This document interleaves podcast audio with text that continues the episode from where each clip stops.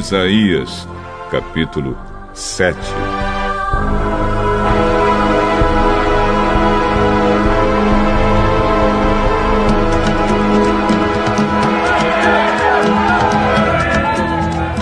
No tempo em que Acás, filho de Jotão e neto de Uzias, era rei de Judá, Rezim, rei da Síria, e Peca, filho de Remalias, rei de Israel, atacaram a cidade de Jerusalém, mas não puderam conquistá-la.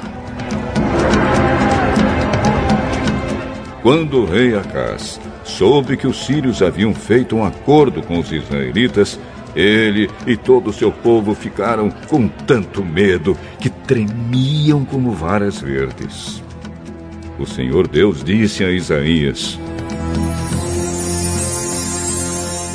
Vá com seu filho Sear Jazube encontrar-se com o rei Acás. Ele estará na estrada onde os tintureiros trabalham, perto do canal que traz água do açude de cima. Diga ao rei que fique alerta, mas que não perca a calma, que não tenha medo, nem fique desanimado por causa do ódio do rei Rezim, dos sírios e do rei Peca.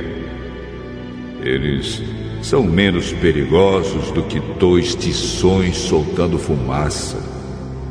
Os sírios, junto com o rei Peca e os israelitas, estão fazendo planos para prejudicar o rei Acas.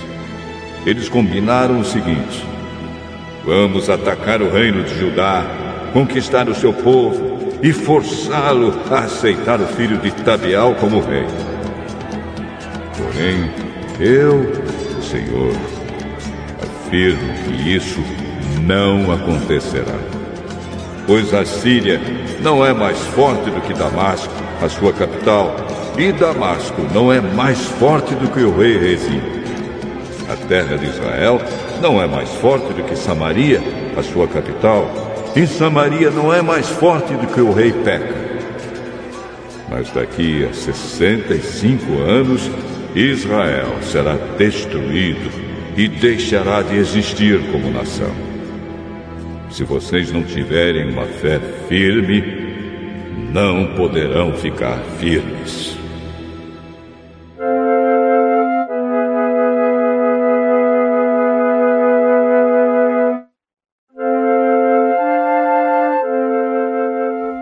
O Senhor Deus enviou ao rei Acás esta outra mensagem.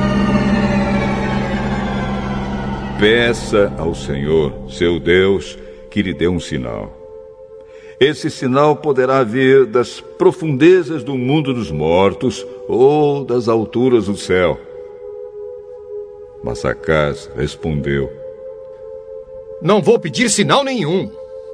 Oh, não vou pôr o senhor à prova. Então Isaías disse: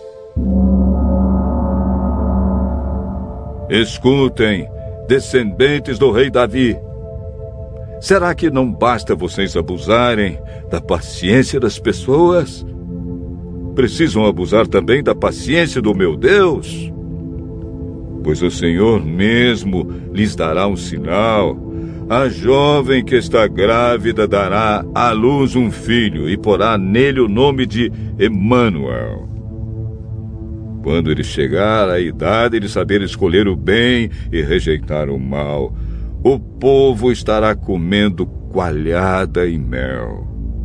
Mas, mesmo antes desse tempo, ó rei Acás, as terras daqueles dois reis que lhe causaram tanto medo ficarão completamente abandonadas. O Senhor Deus vai trazer sofrimento para o Senhor ó rei, para as pessoas da sua família e para o seu povo.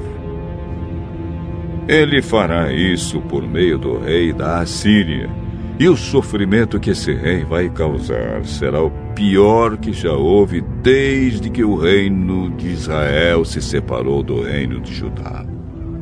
Quando chegar aquele dia, o Senhor Deus vai assobiar e chamar os egípcios para que venham como se fossem moscas dos lugares mais distantes do rio Nilo.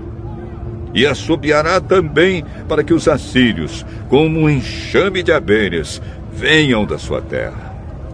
Eles virão, e como enxames, pousarão nos vales mais profundos, nas fendas das rochas, e em todos os espinheiros, e em todos os lugares onde o gado bebe água.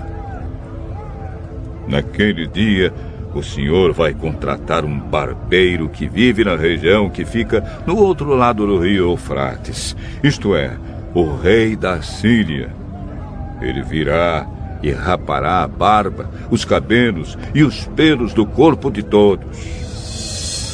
Naquele dia, quem ficar com uma vaca nova e duas cabras terá tanto leite que poderá comer coalhada. E todos os que ficarem com vida no país comerão coalhada e mel. Naquele dia, o que antes era uma plantação com mil pés de uva, valendo mil barras de prata, virará um terreno cheio de mato e de espinheiros. O país todo ficará coberto de espinheiros, e os homens irão ali caçar com arco e flechas. E todos os montes, onde antes havia plantações, ficarão tão cobertos de mato e de espinheiros que ninguém terá coragem de ir até lá. Somente o gado e as ovelhas irão lá para pastar.